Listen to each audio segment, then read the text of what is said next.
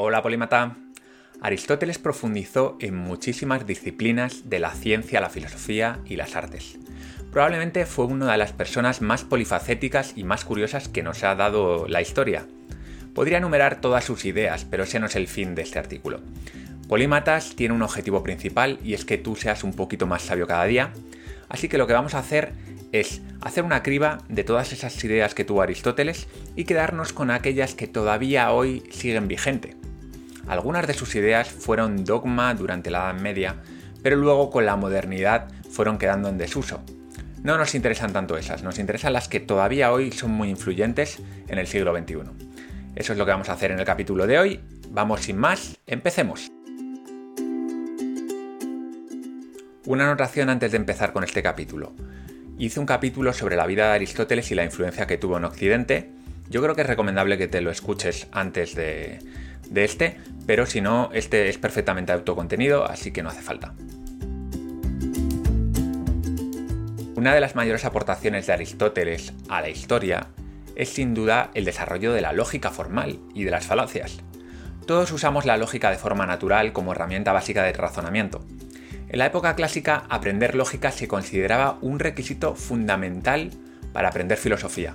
Sin embargo, pocos nos paramos a pensar que fue Aristóteles quien sentó las bases a esta disciplina fundamental para cualquier pensador. Aristóteles definió las reglas básicas para reconocer si un razonamiento es válido o no lo es. A partir de ciertas premisas, si el razonamiento es válido, es decir, si tiene una estructura formal lógica correcta, podemos afirmar entonces que las conclusiones también son verdaderas. Los métodos deductivo e inductivo también parten de Aristóteles y son una de las bases más importantes de la ciencia. El método deductivo parte de un conocimiento general, como por ejemplo, todos los pájaros tienen alas, a partir del cual llega uno particular. La cigüeña es un pájaro y por lo tanto tiene alas. El gorrión es un pájaro y por lo tanto tiene alas. Si yo salgo a la calle y me encuentro un pájaro de cualquier especie, con esta deducción, con este silogismo, que es como lo llamaba Aristóteles también, voy a saber seguro que el pájaro va a tener alas. Por contra, el razonamiento inductivo va de lo particular a lo general. Si en el lago de al lado de mi casa hay muchos cisnes y todos son blancos, a través de la inducción puedo decir, como todos los, todos los cisnes de al lado de mi casa son blancos, todos los cisnes que hay en el mundo son blancos. Claro que cualquier persona que tenga acceso a Internet o que tenga un poco de mundo sabe que no es así, que hay cisnes negros también. Por lo tanto, en el momento en el que alguien ve un cisne negro, puede refutar la teoría conseguida a partir de la inducción. Dado que la observación que tenemos del mundo es parcial y limitada, constantemente usamos el pensamiento inductivo.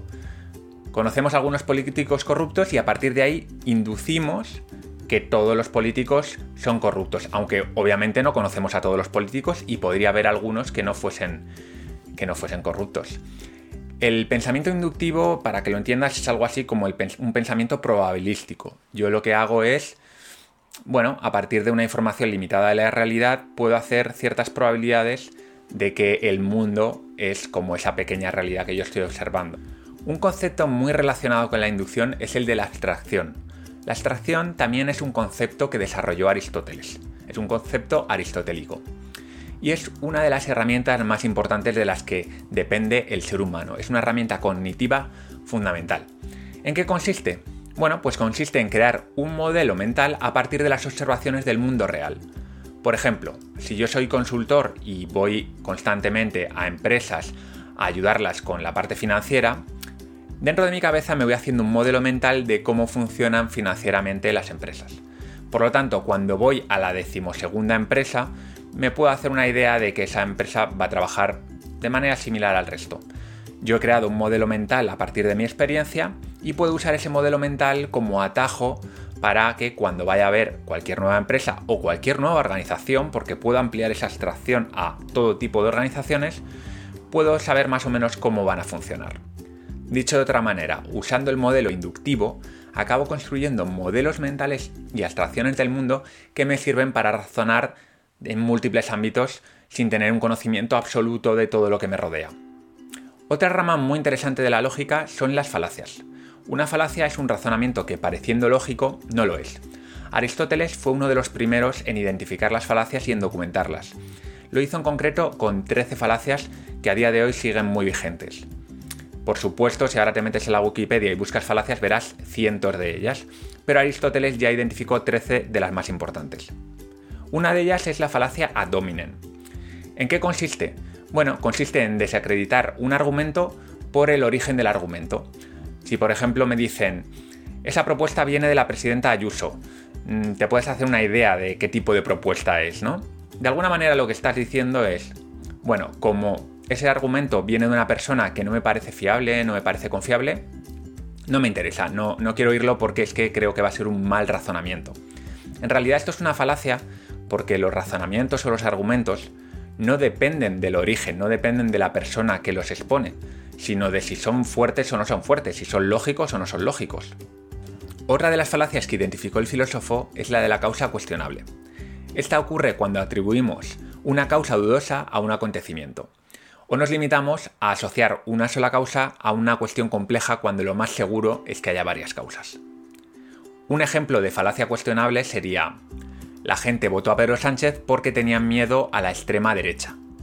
Bien, este puede ser uno de los motivos por los que la gente votó a Pedro Sánchez, pero seguramente no fue el único, y aunque sea uno de ellos, seguramente tampoco fue el más importante.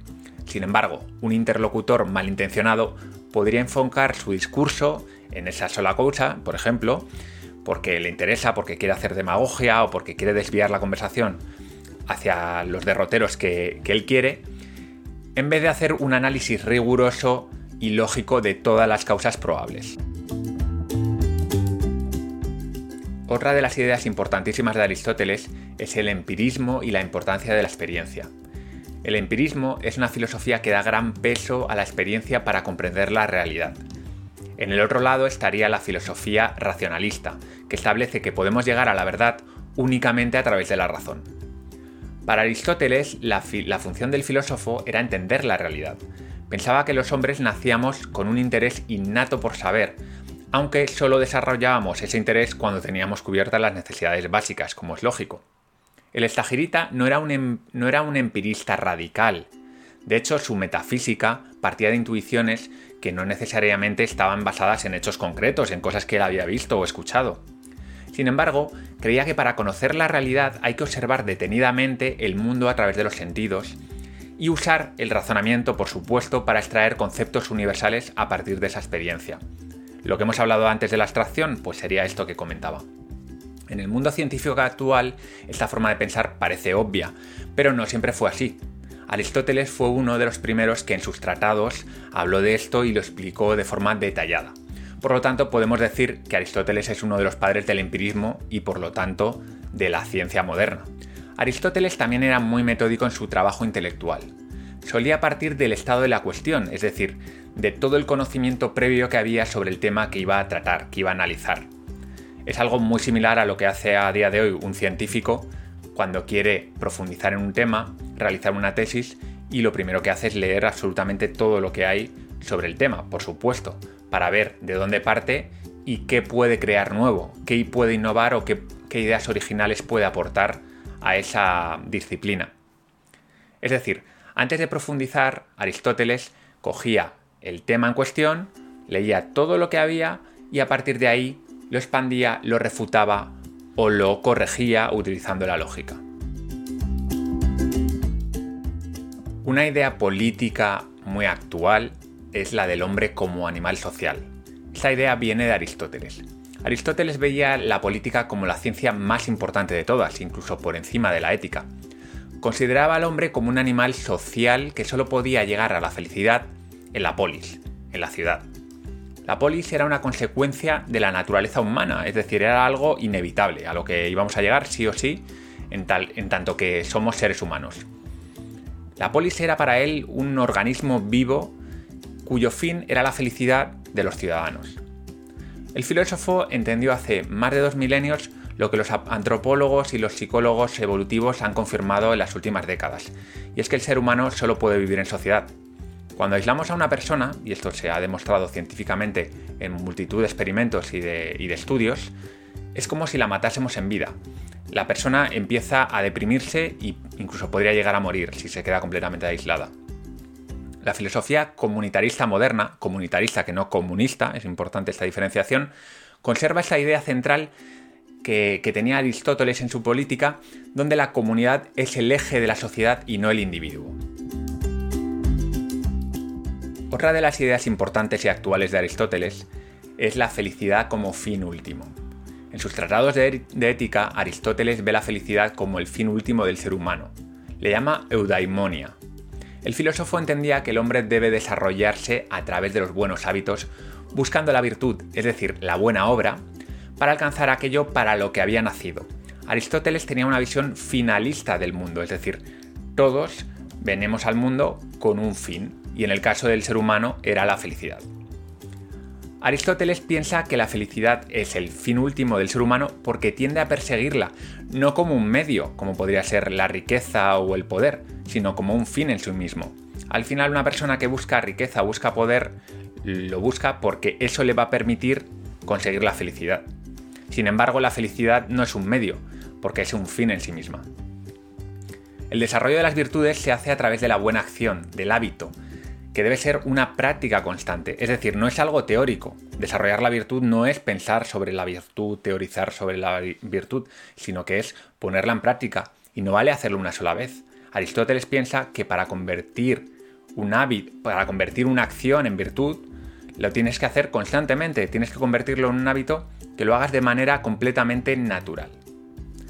Para desarrollar nuestras virtudes debemos fijarnos en las personas que han alcanzado la excelencia en aquello que nosotros queremos conseguir. Es decir, tenemos que buscar referentes e imitarlos. Bajo mi punto de vista, la ética de la felicidad de Aristóteles se podría resumir en una frase que está muy de actualidad, que es sé la mejor versión de ti mismo. El camino hacia esta mejor versión es la felicidad. Eso sí, cuando decía esto Aristóteles no se refería, por ejemplo, a entrenar nuestro cuerpo, se refería principalmente a ser cada día más humano, que para Aristóteles significaba ser más racional, prudente y sabio. Es decir, Aristóteles dedicaba una especial importancia a las virtudes intelectuales, de conocimiento. Curiosamente, a aquellas en las que él estaba mejor dotado, lógicamente. Seguramente te suene la frase la virtud está en el punto medio. Pues esa es una frase de Aristóteles. Cuando Aristóteles habla de virtudes, no se refiere a ideales concretos y conocidos para todos, que todos podamos alcanzar sin más. Para alcanzar la virtud, según Aristóteles, se necesita el uso de la prudencia y de la razón para encontrar el término medio entre dos vicios. El punto medio depende de cada persona, no es absoluto, sino relativo. Vamos a poner un ejemplo. La valentía sería el término medio entre la cobardía y el ímpetu irreflexivo. La generosidad se encontraría entre la tacañería y el derroche. Para Aristóteles la prudencia es una de las principales virtudes ya que nos permite saber primero dónde está el bien y luego encontrar el punto medio entre esos dos extremos. Con la prudencia ya podemos acceder al resto de virtudes, que según Aristóteles, pues algunas de ellas serían la templanza, la paciencia, la simpatía, la generosidad, etcétera, etcétera. Otra de las ideas importantísimas de Aristóteles y la última de la que voy a tratar hoy es que la razón no es suficiente para convencer. A pesar de que a Aristóteles se le suele considerar una persona muy racional, muy lógica, muy rigurosa, él era perfectamente consciente de la importancia de la influencia y de la, de la persuasión para que sus ideas llegasen a la gente común. Por eso escribió la retórica, que eran unos textos teóricos en los que él explicaba cómo se podría influir en, en, los demás. Aristóteles, al contrario que Platón, pensaba que la retórica se podía usar de una forma positiva, dejando a un lado la manipulación y usándola positivamente para transmitir conocimiento a la gente. El filósofo proponía usar la razón, pero sin dejar de lado la emoción, el estilo narrativo, ya que era consciente que el discurso emotivo llega más hondo al público y que alguien creíble, alguien con autoridad, sería escuchado también más atentamente, que es otro de los temas que trata en su retórica. Y por supuesto, un estilo narrativo, un, un estilo bello, va a ser más escuchado y más atendido y va a llegar mejor a la gente. En definitiva, poco, poco se ha hecho después de la retórica de Aristóteles en cuanto a cómo influir en las personas, así que el gran genio, el gran filósofo, hace 2400 años ya nos explicaba de una manera muy rigurosa y de una manera muy práctica cómo podemos ser persuasivos y convencer a los demás con nuestra capacidad para emocionarles, nuestra capacidad para crear una autoridad, una credibilidad y por supuesto usar un estilo que sea ameno, que sea accesible y que sea claro para cualquier persona. No te voy a engañar, estudiar la vida de Aristóteles y su obra ha sido un esfuerzo titánico. Sabía que había explorado muchísimos campos, pero nunca imaginé cuántos. Algunos dedicamos nuestra vida a intentar entender cómo funciona el mundo, pero otras personas, otros polímatas como Aristóteles, dedicaron su vida a intentar explicárselo a los demás.